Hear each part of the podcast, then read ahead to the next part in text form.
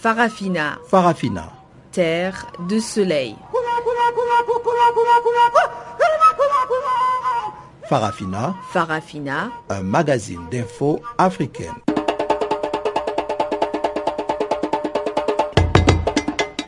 Présentation Pamela Kumba. Bonjour à tous et bienvenue à cette nouvelle édition de Farafina sur Channel Africa. Adrienne Kenny assure la mise en onde de ce magazine dont voici les temps forts.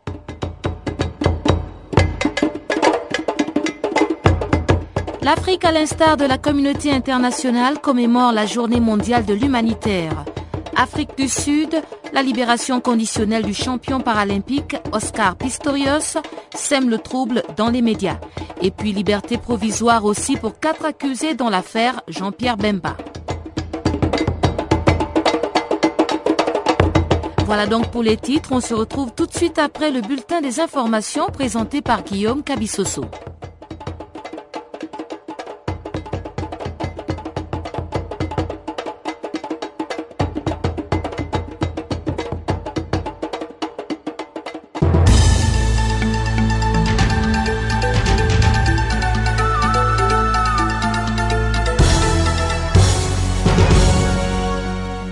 Merci Pamela Kumba, merci chers auditeurs pour votre fidélité. Commençons par la Ligue arabe qui a lancé un appel mardi à soutenir militairement la Libye en proie aux attaques de l'État islamique qui s'est installé sur son territoire. L'organisation panarabe basée au Caire a publié cet appel après une réunion extraordinaire destinée à débattre d'une demande du gouvernement libyen reconnu par la communauté internationale d'adopter des mesures pour faire face à la progression des l'EI en Libye la sécurité nationale libyenne et la sécurité nationale arabe. Or, l'armée de l'air libyenne n'est pas capable de mener des frappes contre l'EI à Sirte, a déclaré le chef de la diplomatie libyenne Mohamed Al-Diari à l'ouverture de la réunion du Caire. La Ligue arabe ne s'est pour autant pas engagée officiellement à mener des frappes aériennes contre ses adversaires islamistes, se contentant de souligner l'urgence d'une stratégie concertée. Le gouvernement libyen avait pour autant exhorté les pays arabes frères à lancer des frappes aériennes ciblées contre les positions de l'EI à Sirte, alors qu'il est lui-même incapable de faire face à l'EI en raison de l'embargo sur les armes imposées à l'armée par l'ONU depuis 2011.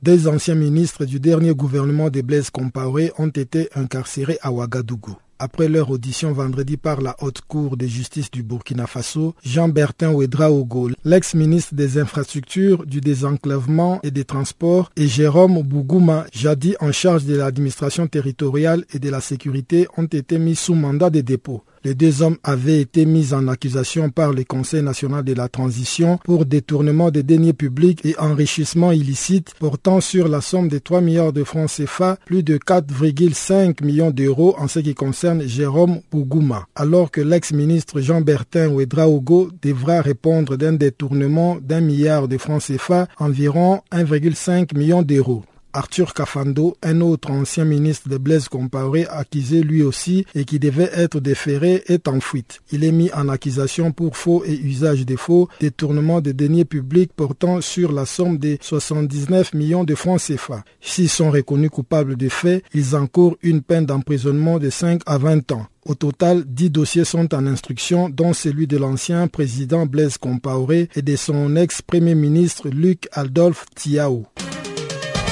En Guinée-Bissau, un ancien chef d'état-major général des forces armées a été interdit de quitter le pays par le procureur de la justice militaire. L'amiral José Zamora Induta, c'est de lui qu'il s'agit, a été ainsi privé de son passeport alors que des informations ont été transmises aux autorités frontalières pour veiller à ce qu'il ne sortent pas du territoire national. Pendant ce temps, la sécurité a été renforcée autour de sa maison, question de limiter ses mouvements. Rentré récemment au pays en provenance du Portugal, l'amiral José Zamora Induta avait été convoqué le 4 août dernier par le procureur de la justice militaire en tant que témoin avant d'être carrément considéré comme un suspect clé dans la tentative du coup d'État avorté d'octobre 2012 qui avait causé la mort de cinq soldats. L'ex-chef d'état-major a dirigé l'armée bissau-guinéenne de juin 2009 au 1er avril 2010 avant d'être démis ses fonctions après les coups d'État militaires ayant renversé le régime de Carlos Gomez Jr. L'interdiction de sortir de la Guinée-Bissau qui les frappe intervient dans un climat de crise au sommet de l'État avec le limogeage mercredi dernier du Premier ministre Domingos Pereira par le chef de l'État José Mario Vaz.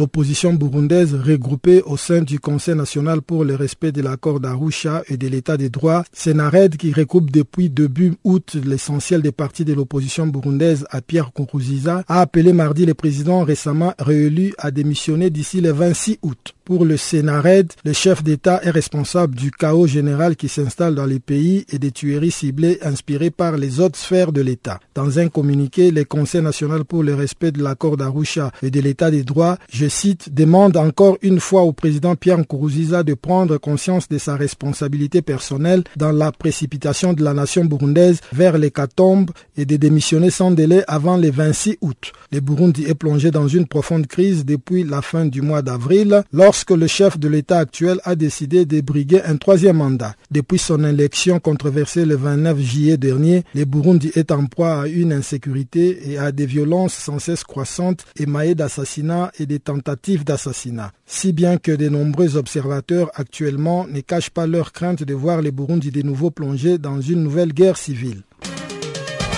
Les forces de défense camerounaises ont repoussé lundi, au terme d'après-combat, une attaque de la secte islamiste Boko Haram dans la localité de Wambeche, située dans le département de Mayosava, à l'extrême nord frontalier avec le Nigeria. Selon les services de sécurité camerounaises qui livrent cette information, les combats ont fait trois morts parmi les assaillants qui ont été pris en tenaille par les forces camerounaises, nigérianes et tchadiennes, alors que la secte islamiste Boko Haram serait à la recherche de nouveaux terrains d'exaction et des zones de ravitaillement en vivres. C'est pour faire face à ces tentatives d'infiltration des Boko Haram que des mesures de sécurité ont été prises dans cette localité pour garantir une rentrée paisible pour l'année scolaire qui démarre dans trois semaines. Les autorités préfectorales de l'extrême nord ont annoncé à cet effet une opération de recrutement des vigiles, l'obligation du port de l'uniforme dans les primaires ainsi que l'identification et la fouille systématique des élèves à l'entrée des écoles. Dans le même élan, les élèves seront interdits des promenades et des rassemblements hors des enceintes scolaires alors que tout élève surpris en divagation aux heures des classes sera conduit en cellule.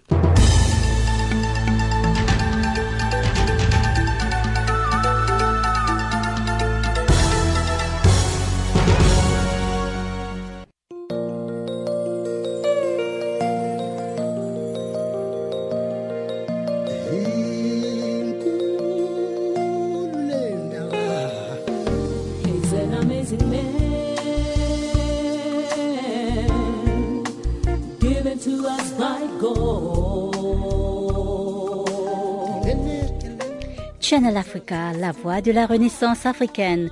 Écrivez-nous sur notre page Facebook Channel Africa. Faites-nous des tweets French Farafina ou bien Channel Africa 1.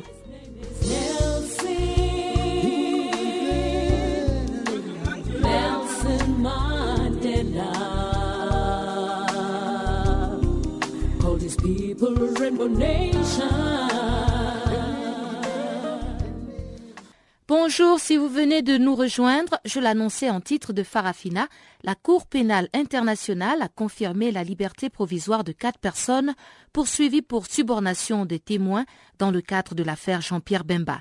Il s'agit notamment des Mekilolo Moussamba, Jean-Jacques Magenda Kabongo, Fidel Babala Wandou et Narcisse Arido.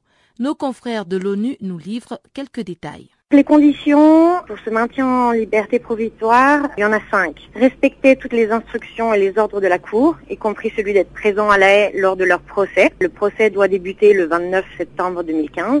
La deuxième, veiller à ce que euh, leurs plus récentes adresses et contacts soient partagés avec la Cour et les autorités de l'État, où ils sont libérés, c'est-à-dire en RDC, et qu'ils ne changent pas leur adresse sans préavis à la Cour. Donner un préavis à la Cour de tout voyage depuis des lieux où ils résident actuellement, y compris la destination, leur contact et la durée du voyage, et ne communiquer avec aucun témoin à charge dans cette affaire ou l'affaire le procureur contre Jean-Pierre Bemba Gombo, soit directement ou indirectement, ou par le biais d'un avocat habilité à les représenter devant la Cour.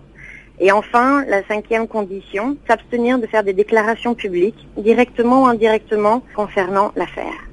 Merci à nos confrères de la radio des Nations Unies. Il faut préciser que les quatre accusés sont notamment obligés de donner un préavis à la Cour de tout voyage depuis les lieux où ils résident actuellement, y compris la destination, leur contact et la durée de ce voyage.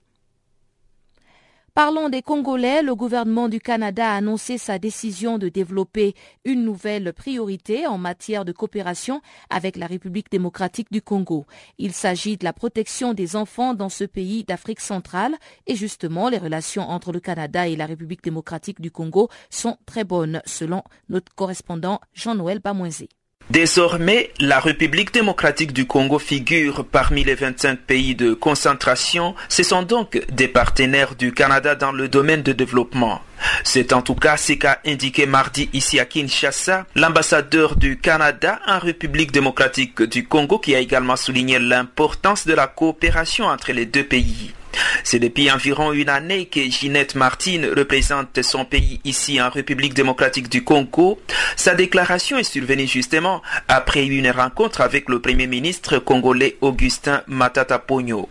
Les deux hommes ont discuté de différentes questions importantes en matière de coopération et développement, des questions sur lesquelles revient l'ambassadeur Ginette Martine. C'était une occasion pour revoir le Premier ministre. Ça fait maintenant euh, presque un an que je suis ici en euh, arrivé comme ambassadeur euh, du Canada.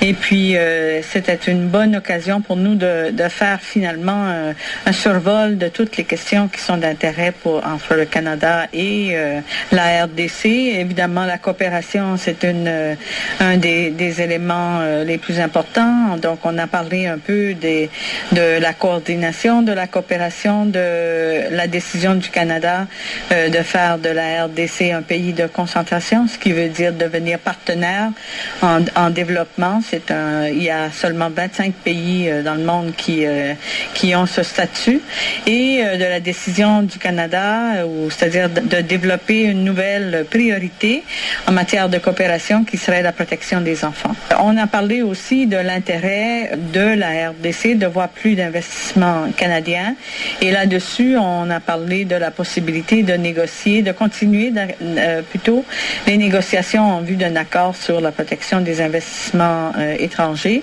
un thème qui est très important pour donner un signal positif aux investisseurs canadiens qu'effectivement en RDC, euh, l'état de droit existe pour protéger leurs intérêts. On a parlé aussi d'un thème qui me tient moi particulièrement à cœur et puis ça c'est le thème des adoptions où est-ce qu'on a encore des familles euh, qui euh, attendent euh, d'être réunis avec des enfants qui, depuis trois ans maintenant, qui a un blocage et on, a espéré ensemble que ce, ce blocage serait résolu afin que les familles canadiennes puissent retrouver leurs enfants.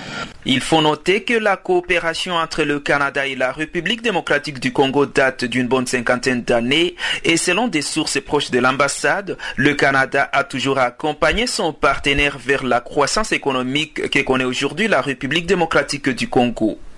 Jean-Noël Bamoisé, Channel Africa, Kinshasa. Merci Jean-Noël Bamoisé. La sécurité se rétablit progressivement à Ntoto dans le territoire de Walikale au nord Kivu. C'est le constat du commandant de la force de la MONUSCO et de son adjoint après des missions de supervision effectuées la semaine dernière. Pour le général Jean Bayot, ce retour progressif au calme est consécutif à la réimplantation de la base mobile temporaire des casques bleus de la MONUSCO à Ntoto depuis samedi dernier.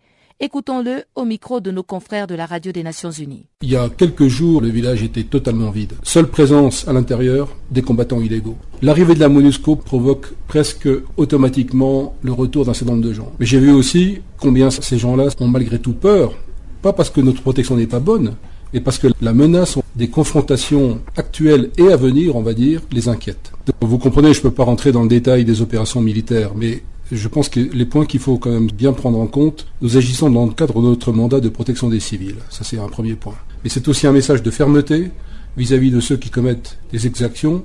Notre présence de raison, non pas de négociation, mais de facilitation d'une solution, ou éventuellement aller vers un désarmement. En revanche, les jours derniers, depuis notre déploiement, et encore ce matin, un certain nombre d'entre eux se sont rendus. Alors, le chemin à prendre, c'est pas les confrontations incessantes de domination et de recherche de petits pouvoirs qui finalement nuisent au développement de toute la région. Voilà, on repart euh, dans le domaine de la justice pour évoquer l'affaire Pistorius. En Afrique du Sud, la libération conditionnelle d'Oscar Pistorius, le champion paralympique coupable de meurtre de sa petite amie en 2013, fait débat. L'athlète olympique double amputé a été condamné à 5 ans de prison. Et après avoir passé seulement 10 mois, il va continuer à purger sa peine en résidence surveillée. Oscar Pistorius a été condamné pour ce qui a été considéré comme un accident tragique. À la lumière du verdict, il n'a pas été soumis à un traitement spécial de la part du jury, mais bien au contraire, cinq ans de prison ne représentent rien comparé à une vie perdue. Cette vie, c'est celle de Riva Steenkamp, son ex-petite amie qu'il avait abattue à plusieurs coups de feu. Oscar Pistorius n'a servi que dix mois sur ses cinq ans de prison requis par le tribunal. La décision de libérer l'athlète sud-africain fait couler encre et salive dans la presse et sur les réseaux sociaux. Le coupable d'homicide volontaire indigne les médias en voulant aller se la couler douce dans sa résidence. Et pour jeter de l'huile sur le feu, Boswell Nklogo, un de ses co-détenus à la prison maximale Kosimapuru 2, à Pretoria, affirme que le double amputé est un prisonnier VIP. Il explique qu'Oscar Pistorius recevait un traitement spécial en raison de sa célébrité et de sa richesse. Ce mercredi, Rivas Camp aurait fêté son 32e anniversaire. Ses parents vont tranquillement et en privé se souvenir de la jeune femme qui a été abattue par l'athlète paralympique Oscar Pistorius le 14 février 2013. Les Steam Camp ont aussi du mal à accepter la libération d'Oscar, dans ce mois d'août dédié à la femme sud-africaine le mouvement des femmes progressistes d'Afrique du Sud a interpellé le ministre de la Justice. Ces activistes des droits des femmes sont choqués par ce qu'elles ont qualifié d'insensibilité de la Commission des libérations conditionnelles. Une pétition a donc été remise au ministre Michael Masuta pour bloquer la décision de libérer Oscar Pistorius ce vendredi. Le ministre sud-africain de la Justice, Michael Masuta, a déclaré qu'il chercherait des conseils juridiques pour conclure si la commission des libérations conditionnelles a eu raison de libérer Oscar Pistorius en résidence surveillée après avoir purgé dix mois pour le meurtre de sa petite amie. La libération anticipée du champion paralympique était prévisible puisqu'après le verdict du plus après le verdict de 2014, son avocat avait dit qu'il fera appel. En plus de cela, les lois régissant le système judiciaire sud-africain autorisent, dans le cas de Pistorius, de demander une liberté conditionnelle en vertu du paragraphe 276 1i de la loi de procédure pénale de 1977-51. Cette section est applicable pour toutes les peines qui ne dépassent pas cinq ans. Il autorise le commissaire des services correctionnels et de la commission des libérations conditionnelles de placer le détenu sous surveillance correctionnelle après que le prisonnier ait servi pas moins d'un sixième de la peine, qu'il a eu une bonne conduite, a montré de bonnes perspectives de réhabilitation et n'est pas considéré comme un danger pour la société. Sur cette base, on peut s'attendre à ce qu'Oscar Pistorius soit libéré vendredi.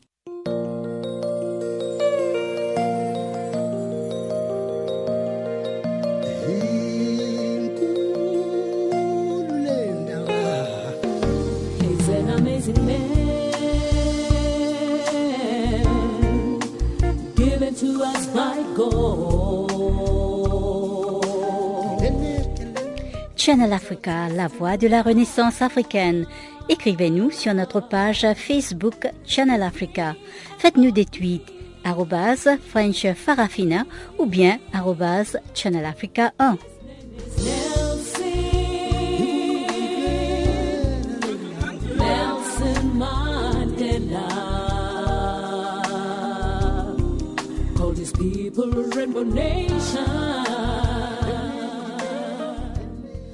Du côté de l'Afrique de l'Ouest, à Conakry, la capitale guinéenne, on a procédé mardi à l'installation des nouveaux membres du Conseil économique et social. Lansana Diawara, qui a été nommé président de la commission Affaires sociales et scientifiques de cette institution, évoque un Parlement économique et social qui aura la primeur d'examiner les questions sociales des populations. Écoutons-le. Nous allons donc davantage contribuer à l'édifice de la nation. Euh, c'est un poste euh, hautement prestigieux euh, dans une nation, puisqu'à l'ordre chronologique des institutions en République de Guinée, et le Conseil économique et social vient juste après l'Assemblée nationale. Voilà, donc je me suis dit ce n'est toujours pas mal quoi de contribuer de façon très saine pour la construction de, de la nation. Donc, euh, il reste à voir jusqu'où nous pourrons poser des actes, si, si tout est permis, quoi. Mais est-ce que tu as déjà une idée de tes priorités? Oui, bon, écoute, euh, d'abord, moi, je suis président d'une commission, la plus, l'une des commissions les plus importantes de l'institution. Alors, euh, c'est une commission qui va examiner les questions sur euh, la sécurité sociale, sur la santé, sur l'éducation, sur les questions de jeunesse, sur les questions euh, des affaires sociales en République de Guinée, qui est aussi très importante, les questions d'emploi. Alors, c'est l'une des commissions les plus importantes au fait de l'institution. Et maintenant, nous, nous allons faire de notre mieux, nous allons apporter faire des propositions euh, sur toutes ces questions-là. Maintenant, il revient au président de la République euh, ou encore à l'Assemblée nationale d'en tenir compte. Euh, mais j'ose croire, euh, si vous avez nommé des gens à des postes de responsabilité aussi élevés, pour vous conseiller sur des domaines spécifiques, et quand ils vont vous apporter des, des pistes de solutions, des orientations, des conseils à ce sens, c'est sûr que vous en tiendrez compte, quoi. En tout cas, c'est un peu ça. Maintenant, euh, est-ce que nous avons des visions par rapport à ça? Bien entendu. Maintenant, attendons bien après la passation.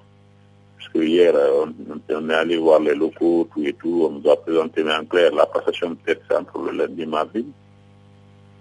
Voilà, et maintenant, peut-être le seul souci que nous allons rencontrer, c'est vrai, bon, puisque j'ai j'ai toute une équipe à ma disposition, ça travaille puisque moi je bouge trop, mais bon, en principe on a deux sessions dans l'année, hein, et en tout cas ordinaire des sessions ordinaires, maintenant les sessions extraordinaires, ça on ne sait pas, puisque c'est selon les besoins qui s'imposent.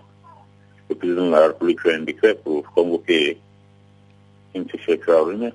Vous écoutiez cette réaction de Lansana Diawara, le nouveau président de la Commission Affaires sociales et scientifiques du Conseil économique et social de Guinée. Droits de l'homme sans frontières exprime ses plus vives préoccupations au sujet de la reprise des kidnappings d'enfants contre rançon dans la région de Mayo-Kébi à l'ouest. Nous sommes dans l'extrême sud-ouest du Tchad. Nous avons joint Daniel Passelet de Zombé, le président des Droits de l'homme sans frontières, pour nous en dire plus. Merci, euh, bonsoir à tous euh, vos auditeurs. Le, ce phénomène dangereux de, de la honte qui est l'industrie de la prise des enfants contre enfants a commencé autour de 2003. Et elle est recentrée euh, surtout, surtout dans cette région du Mayo-Kébi ouest. Et euh, chaque fois que ce cas a été porté à notre connaissance, nous avons toujours dénoncé. Euh, toujours dénoncé jusqu'à ce que, en septembre 2011, les, les villageois de Mataliré s'étaient fâchés contre leur chef parce qu'ils soupçonnaient leur, leur chef de village d'être de mèche avec ses enleveurs d'enfants contre enfants. Et euh, une fois même, il avait été arrêté par les gendarmes et euh, il a été relâché.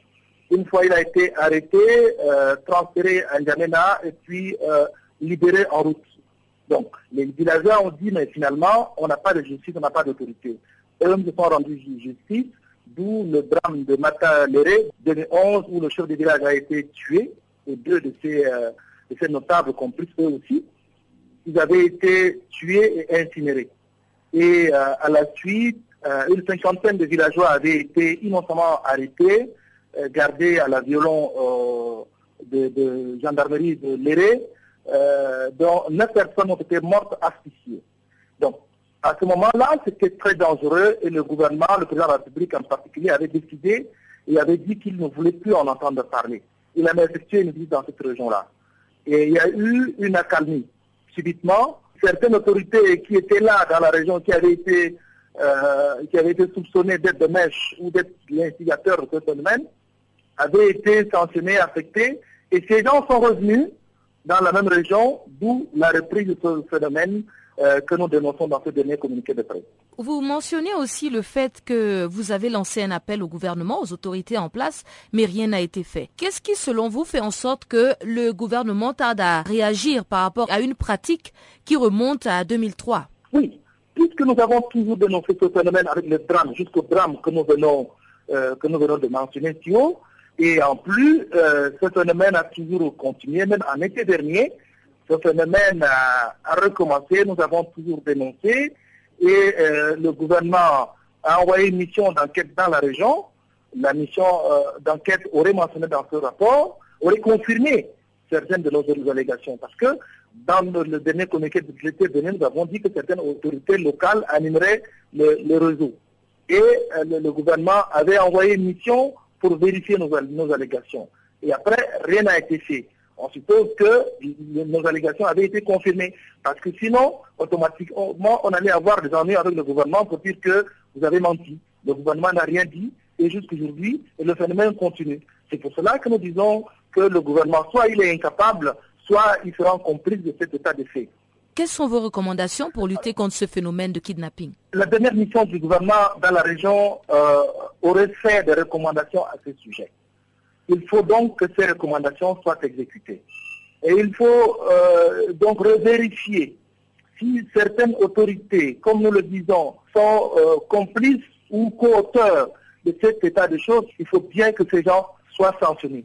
Qu'une sanction administrative et judiciaire soit prise à l'encontre de ces gens pour faire arrêter définitivement euh, ce phénomène. Et que les villageois, les éleveurs, les agriculteurs qui ont été victimes de ce phénomène-là soient compensés. Parce que vous voyez, quand on sent que dans la région, vous avez relativement une fortune, c'est vers vous que ces coupeurs ou ces, bandits s'orientent. On prend votre enfant, vous payez 2, 3 millions, 5 millions de rançon, 2, 3 mois, on revient encore sur vous, vous payez, vous payez encore la rançon, ça vous appauvrit. Donc, de nombreuses personnes avaient été appauvries dans la région. Donc, il faut bien que le gouvernement compense ça. Daniel Passalet de Zombé, président des droits de l'homme sans frontières, qui nous parlait donc d'un retour de kidnapping, d'un retour d'enlèvement, d'une reprise d'enlèvement d'enfants contre rançon à l'extrême sud du Tchad. Mais tu vas où comme ça?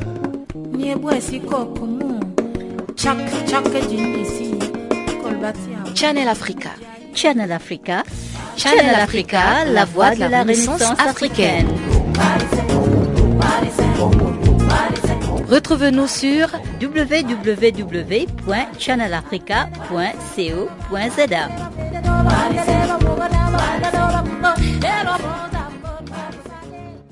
Et on retrouve Guillaume Cabissoso pour l'actualité économique du jour.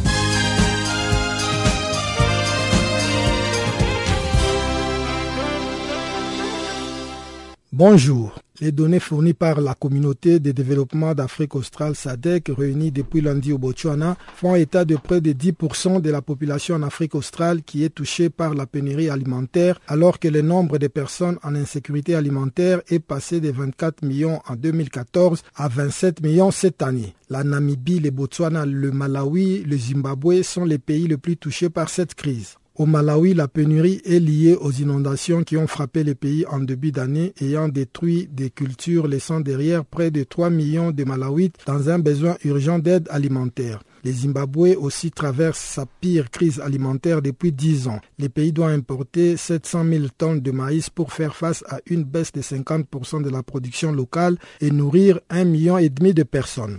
Au Botswana, jusqu'à 90% des récoltes ont été touchées par la sécheresse, alors que l'Afrique du Sud, également affectée, a enregistré la plus faible récolte de maïs depuis 2007, ce qui risque d'inquiéter ses voisins dont l'importation provient habituellement de ces géants d'Afrique australe. Au Mali, l'insécurité alimentaire touche environ 3,1 millions de personnes selon les estimations du Bureau de coordination des affaires humanitaires de l'ONU, OCHA, qui souligne que parmi ces nombres, 410 000 personnes, notamment celles des communautés pastorales, ont besoin d'une aide immédiate. Selon cette agence onusienne, il faut ajouter à ces tableaux peu reluisants d'importantes pénuries d'eau et la malnutrition qui menacent plus de 700 000 enfants ce qui a poussé le Bureau de coordination des affaires humanitaires de l'ONU au Mali, OCHA, et ses partenaires à lancer des appels de fonds en faveur du Mali en vue de répondre aux besoins identifiés qui se chiffrent à quelques 377 millions de dollars. À ce jour, faut-il le souligner, seulement 33% des fonds nécessaires ont été mobilisés aux grandes dames de OCHA et ses partenaires qui craignent ainsi de faire face à une gigantesque catastrophe humanitaire si rien n'est fait. Le groupe agro-industriel Olam a inauguré le 14 août son usine de transformation d'huile de palme près de Kango dans l'ouest du Gabon. L'usine dispose d'une capacité de production de 36,6 millions de tonnes d'huile de palme par an et va devoir créer quelques 120 emplois. Le site d'Awala au sein duquel l'usine est implantée fait partie d'un projet agro-industriel conduit par Olam Palm Gabon, détenu à 60% par Olam et à 40% par l'État gabonais. Deux autres usines de transformation d'huile de palme dont les travaux devraient démarrer cette année doivent être construites près de Mouila dans le sud-ouest du Gabon. Le coût global de ces projets est estimé à 287 milliards de francs CFA, environ 437 millions d'euros. Présent au Gabon depuis 1999, le groupe agro-industriel singapourien y est actif dans l'huile de palme, le VA, l'engrais et dans le développement de la zone économique spéciale d'Engok. Le groupe emploie un total de 4400 employés au Gabon. Une recherche a révélé que l'Éthiopie disposait d'un énorme potentiel pour gagner plus d'un milliard de dollars américains par an grâce à l'écotourisme. L'autorité éthiopienne chargée de la préservation de la faune a en effet indiqué qu'avec ses diverses attractions touristiques, le pays n'est gagné que 3 millions de dollars par an grâce à l'écotourisme. Cependant, avec de meilleurs services, ces chiffres pourraient monter jusqu'à 1 milliard de dollars par an. Même si les pays disposent d'au moins 16 types d'espèces endémiques d'oiseaux en plus d'autres ressources, le revenu généré de l'écotourisme est trop faible, a indiqué le chercheur Mirette Eunetu, qui affirme par ailleurs que le manque de travail promotionnel suffisant des vieilles attractions touristiques avait limité les gains du pays. Le nombre de touristes en visite en Éthiopie a récemment augmenté à plus d'un million par an et les activités sont entamées pour accroître ces chiffres à plus de 6 millions dans les cinq prochaines années. Objectif, atteindre les niveaux de pays tels que le Kenya et l'Ouganda qui ont aussi obtenu jusqu'à 1 milliard de dollars par an grâce à l'écotourisme. À titre d'exemple, au Maroc et en Afrique du Sud qui gagnent des revenus considérables grâce au tourisme, 10% de ces revenus vient de l'écotourisme. Le prix du carburant a subi une hausse d'environ 4% au Ghana suite à la révision hebdomadaire de la politique de réglementation introduite récemment dans le secteur du pétrole. Une augmentation qui a logiquement eu des répercussions sur le prix à la pompe fixé par les concessionnaires, lesquels a augmenté entre 4 et 6%. La hausse du prix de l'essence est en grande partie due à la dépréciation des cédits ghanéens par rapport au dollar américain. Les Ghanéens payaient l'essence à des prix plus bas lorsque la valeur du cédit ghanéen était comparable à certaines devises, notamment au dollar américain, mais la baisse récente du cédit a entraîné la hausse des prix du carburant.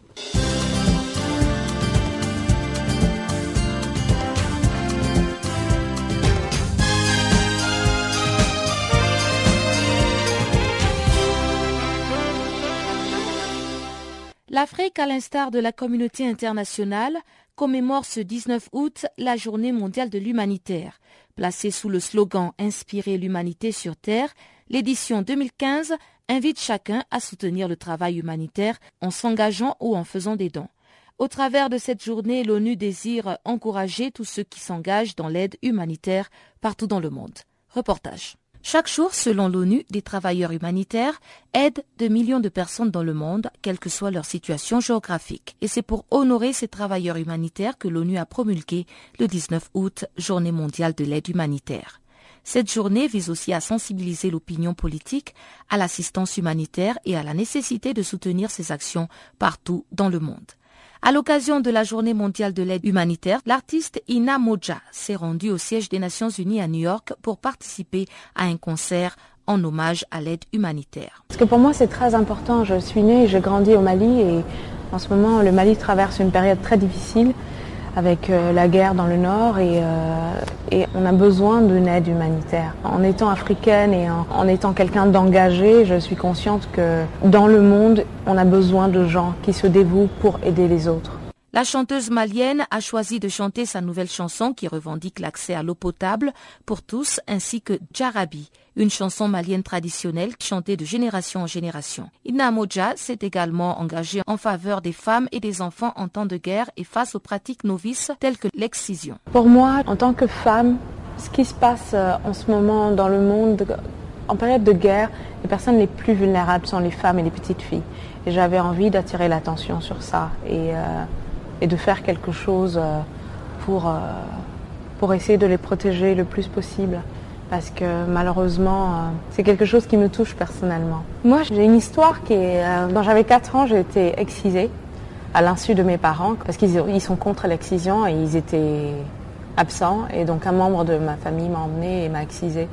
Et cette excision m'a mis dans une place où, quelque part, comme si la société me disait que je ne pouvais pas exister individuellement, que je ne pouvais pas être qui je voulais être. Ça m'a beaucoup ralenti dans ma vie et euh, à un moment j'ai décidé de prendre les choses en main, de récupérer ce qui m'a été enlevé via une chirurgie réparatrice et de lutter contre l'excision, de prévenir euh, des dangers de l'excision. Et, aujourd'hui j'ai dû me battre pour me défaire de toutes ces idées préconçues et tout le poids que ça avait eu sur moi.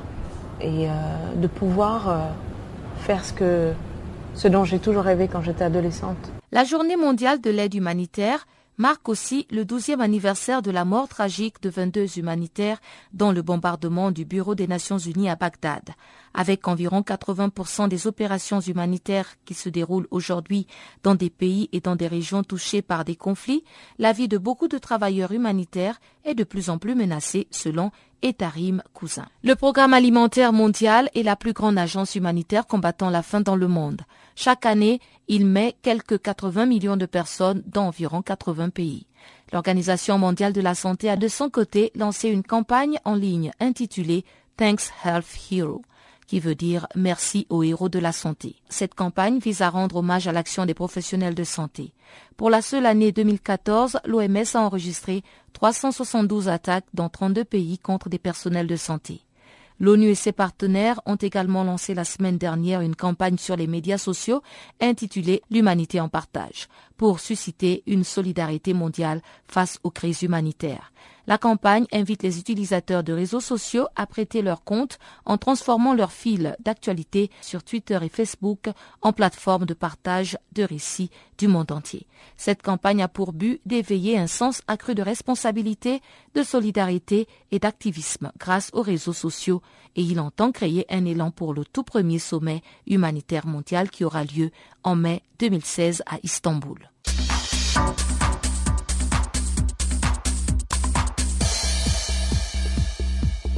On garde le cap sur la célébration de la Journée internationale de l'aide humanitaire avec ce coup de projecteur sur l'Organisation des Nations Unies pour l'alimentation et l'agriculture, la FAO, qui apporte son aide aux autorités. Ernest Banirambona, coordonnateur des bureaux de la FAO au Mali, est au micro de Sekou Gambi de Mikado FM.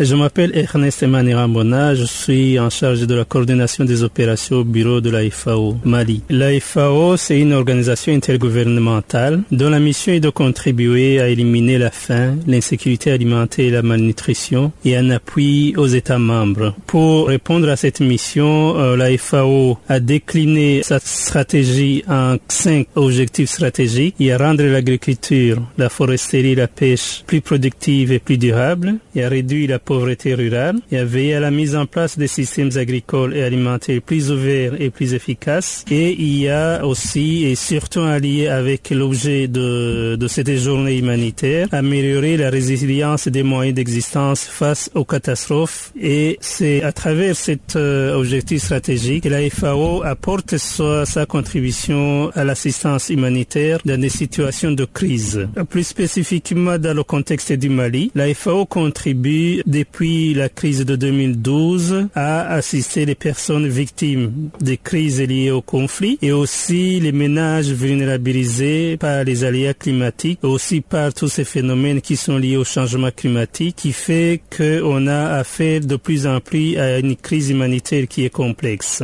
Par rapport aux besoins de sécurité alimentaire, on a identifié avec le commissariat à la sécurité alimentaire et tous les partenaires un besoin estimé à autour de d'une population de 2 millions 400 000 qui sont en insécurité alimentaire modérée et à peu près 490 à 500 000 en insécurité alimentaire sévère, autour de 17% de la population qui ont besoin de l'assistance pour restaurer, renforcer, protéger les moyens d'existence basés sur l'agriculture. Comment ça se passe votre intervention sur le terrain Comme je venais de le dire, après l'identification des besoins et en concertation avec tous les membres de ce que nous appelons le cluster sécurité alimentaire de consultation pour l'évaluation des besoins et la définition de la réponse et la coordination des interventions, nous travaillons étroitement avec le gouvernement du Mali qui est en charge le pilotage de tous les mécanismes de coordination et avec euh, tous les différents partenaires techniques et financiers, dont la FAO. Et pour répondre à ces besoins, après toutes les opérations de ciblage géographique et de ciblage des populations qui sont dans le besoin, nous travaillons aussi en étroite collaboration avec les organisations non gouvernementales pour apporter l'assistance aux populations qui sont dans le besoin. Pour cela, nous devons le faire de manière concertée pour éviter tout chevauchement et tout doublon. Et comme je l'ai dit précédemment, que notre focus, c'est la restauration et la réhabilitation des moyens d'existence basés sur l'agriculture, c'est d'apporter tout ce qui est semences agricoles, donc les semences essentielles, pour diversifier aussi la production. Là, on essaie d'y ajouter quelques semences de tout ce qui est maraîchage. Il y a des appuis à l'infrastructure de production, que ce soit en termes de réhabilitation des périmètres irrigués villageois ou des périmètres maraîchers. Aussi, un appui à la recapitalisation des cheptels pour qui, suite au conflit, par exemple, ont perdu les animaux. A un appui en leur donnant aussi un kit, plutôt un noyau d'animaux reproducteurs et aussi pour s'assurer qu'ils puissent, avant la production, avoir toutes les capacités d'accès à la nourriture, d'autres mécanismes de transfert, de liés à transfert monétaire via plusieurs modalités, que ce soit les coupons ou le paiement avec certains partenaires comme Orange Money. Nous essayons de faire aussi du transfert d'argent sur le système de protection sociale. Quels sont les défis que la FAO fait face actuellement, notamment au Mali? Peut citer tous les défis liés à la mobilisation des ressources nécessaires dans un contexte international qui est suffisamment tendu. Par exemple, sur la stratégie de réponse humanitaire évaluée à 32 millions, je dis pour la composante FAO, nous n'avons euh, récolté maintenant que 30% des besoins. Donc, il y a un défi, il y a un contexte, ce qui est international et national que nous connaissons, ça c'est un défi. Comment arriver à mobiliser les ressources nécessaires? Il y a aussi un autre défi qui n'est pas des moindres, c'est un défi qui est beaucoup plus lié à l'accès, à l'accès physique sur terrain parce qu'on sait la réalité de la zone d'intervention du Nord, qu'il y a tous ces problèmes qui sont là. Donc là, c'est une préoccupation majeure, comment arriver à assurer l'accompagnement des populations dans ce contexte. Et puis après, il y a aussi un défi. C'est un lien, avec les capacités locales parce que nous voudrions que les, tous les services d'appui conseil de proximité, des services techniques puissent eux aussi accéder aux, aux exploitations agricoles et que nous puissions les accompagner. Mais malheureusement, à l'heure qu'il est, il n'est pas évident qu'on est au niveau des, des populations et. Le nombre de réfugiés arrivant dans les îles grecques continue d'augmenter avec une moyenne de 3000 personnes par jour. La dernière mise à jour du Haut Commissariat de l'ONU pour les réfugiés fait état de 20 843 personnes arrivés en Grèce par la mer depuis la semaine dernière. Chers auditeurs, nous sommes en page internationale de Farafina et la grande majorité venait de Syrie avec presque 17 000 arrivés, soit 82%. Les Afghans représentaient 14% avec 2847 arrivées du total et les Irakiens 3% avec 582 personnes. William Splinder, porte-parole du HCR à Genève, nous en parle au micro d'Alpha Diallo de la radio des Nations Unies.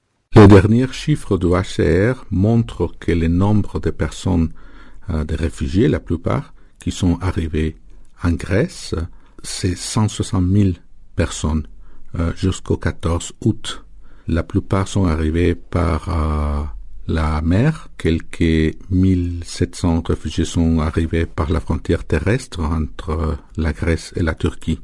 Et le reste, quelques 58 000 sont arrivés dans les îles de la Grèce. Le nombre d'arrivées a augmenté d'une manière euh, dramatique dans les dernières semaines. Pendant le mois de juillet, quelques 50 000 réfugiés sont arrivés, c'est-à-dire que dans le mois de juillet, le nombre de personnes arrivées en Grèce été supérieur que le nombre total de personnes arrivées euh, euh, l'année dernière. Et la semaine dernière, euh, quelques 20 000 réfugiés sont, sont arrivés, c'est-à-dire euh, presque la moitié du nombre total des réfugiés l'année dernière. Et la majorité de ces nouvelles arrivées sont des Syriens, des Afghans et des Irakiens. Cela montre que c'est souvent des ressortissants des pays qui sont en conflit. Tout à fait. La majorité des personnes euh, sont des Syriens, 80 de, total. Les Afghans sont quelques 14% et les Irakiens 3%.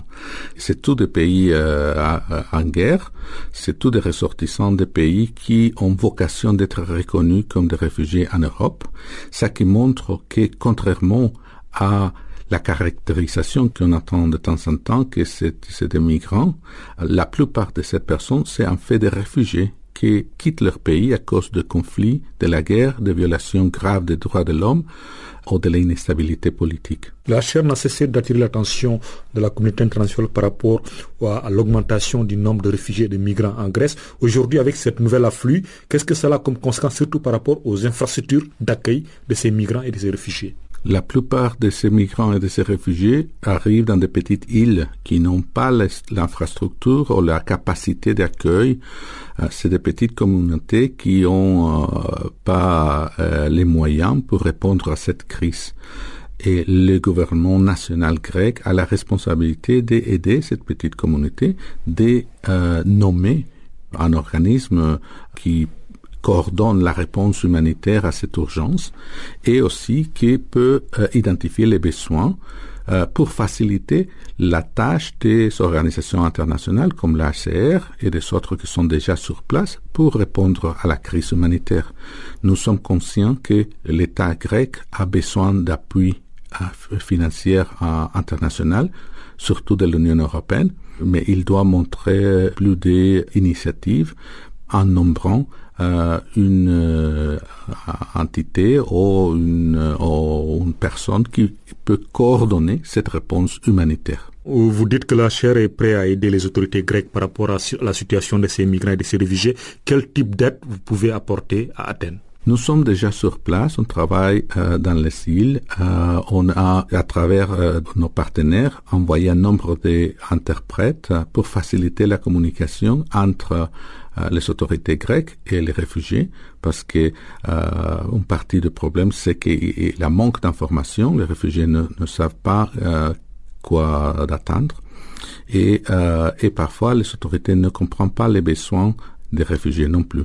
Alors, à travers euh, cet interprète, on va aider la communication, le dialogue pour éviter la tension et les conflits. En même temps, on est en train de travailler avec les autorités pour faciliter l'accès à l'asile pour euh, les personnes qui, euh, qui le demandent en Grèce. Euh, on est en train d'informer les réfugiés sur les options de demander l'asile en, en, Grèce et les possibilités de faire ça. On est aussi en train de travailler avec les autorités pour accélérer l'enregistrement des personnes qui arrivent. une partie du problème dans les îles, c'est qu'il y a des longues attentes pour être euh, enregistré. Parfois, les, réfugiés doivent attendre euh, 10 jours, 12 jours, 15 jours dans des conditions inacceptables. Euh, il faut améliorer les conditions d'accueil, mais il faut aussi accélérer l'enregistrement pour qu'ils puissent partir de, de ces îles et aller à Athènes. Mais à Athènes aussi, les conditions doivent être améliorées parce que là aussi, les conditions sont très pauvres et très précaires.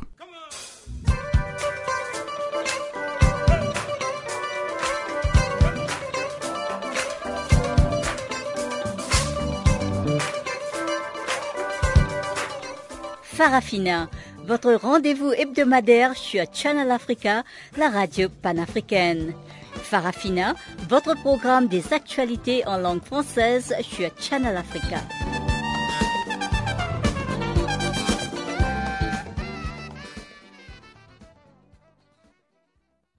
Et avant de se quitter, suivons encore une fois Guillaume Cabissoso, mais cette fois-ci dans le bulletin des actualités sportives.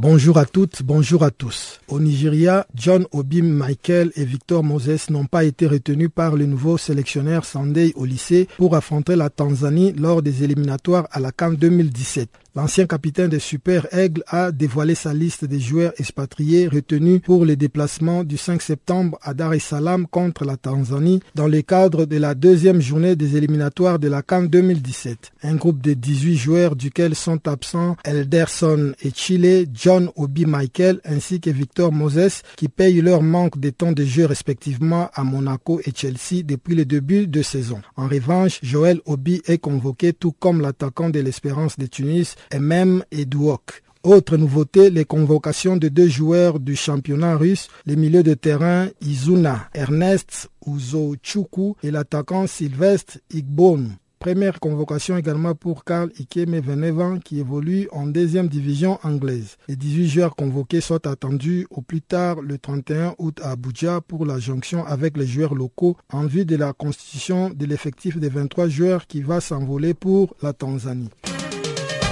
L'Angola, la Tunisie, le Nigeria sont les grands favoris de la 28e édition du championnat d'Afrique des nations de basketball Afro Basket dont le coup d'envoi a été donné ce mercredi à Tunis avec la participation de 16 pays. Sacré à 11 reprises en 19 participations entre 1979 et 2013, l'Angola fait figure d'orge et des favoris numéro 1 de la compétition malgré les forfaits de certains de ses éléments. Pour surmonter ces handicaps, les Palancas Negras seront conduits par Yannick Moreira et Carlos Moré, désignés meilleurs joueurs du dernier Afro-Basket disputé en 2013 en Côte d'Ivoire. Les champions d'Afrique en titre ont des arguments pour s'extirper du groupe B où ils affrontent au premier tour le Sénégal, le Mozambique et le Maroc. De son côté, la Tunisie, pays hôte, est devenue depuis son unique sacre en 2011 à Madagascar une puissance de la discipline en Afrique, même si elle ne l'a pas confirmé lors de l'édition 2013 à Abidjan. Misant sur l'avantage du terrain, les aigles de Carthage restent tout de même un sérieux client pour le sacre le plus sérieux adversaire dans les groupes A qui compte aussi la Centrafrique et l'Ouganda reste le Nigeria, un autre grand favori pour la victoire finale. À côté de ces trios, l'Égypte, finaliste malheureuse en 2013, et le Sénégal, quart des finalistes au Mondial 2014 en Espagne, font figure d'outsiders dans une compétition où le Cameroun, le Mali, la Centrafrique, la Côte d'Ivoire vont tenter de jouer les troubles faites l'Ouganda qui fera son baptême de feu dans la compétition et le Zimbabwe qui en sera à sa deuxième participation après celle de 1981 seront les petits poussés de l'Afro-Basket 2015. Le vainqueur de la compétition qui prendra fin le 30 août prochain sera directement qualifié pour les Jeux olympiques 2016 de Rio de Janeiro au Brésil alors que les équipes classées deuxième, troisième et quatrième auront le droit de disputer les tournois des qualifications olympiques de la FIBA qui regroupera 12 équipes.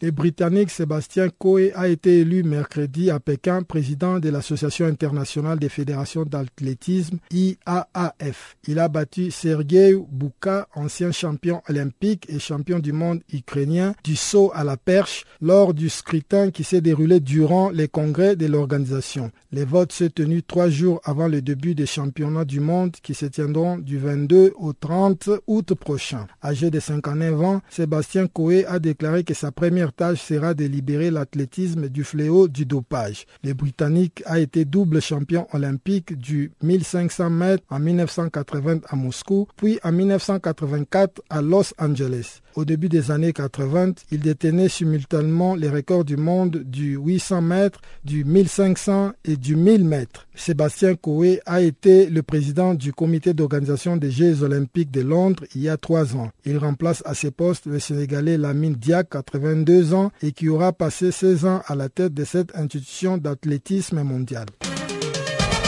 La 17e édition des championnats d'Afrique senior de boxe, qualificative au championnat du monde Doha 2015, a débuté mardi au complexe sportif Mohamed V de Casablanca. Elle verra la participation de 107 boxeurs représentant 20 pays africains, entre autres l'Algérie, le Botswana, le Burkina Faso, le Ghana, la Tunisie, l'île Maurice et le Maroc. Pour cette 19e édition, les trois premiers pugilistes de chaque catégorie seront qualifiés pour les championnats du monde prévus du 8 au 18 octobre à Doha qui sont à leur tour qualificatifs aux Jeux olympiques de Rio de Janeiro au Brésil 2016.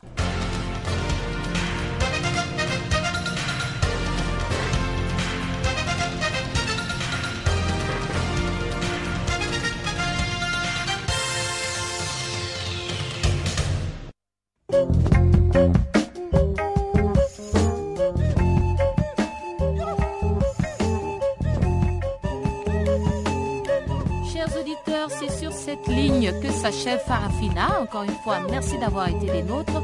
Rendez-vous demain pour une autre édition des actualités en français sur Channel Africa, la voix de la Renaissance africaine. Au revoir.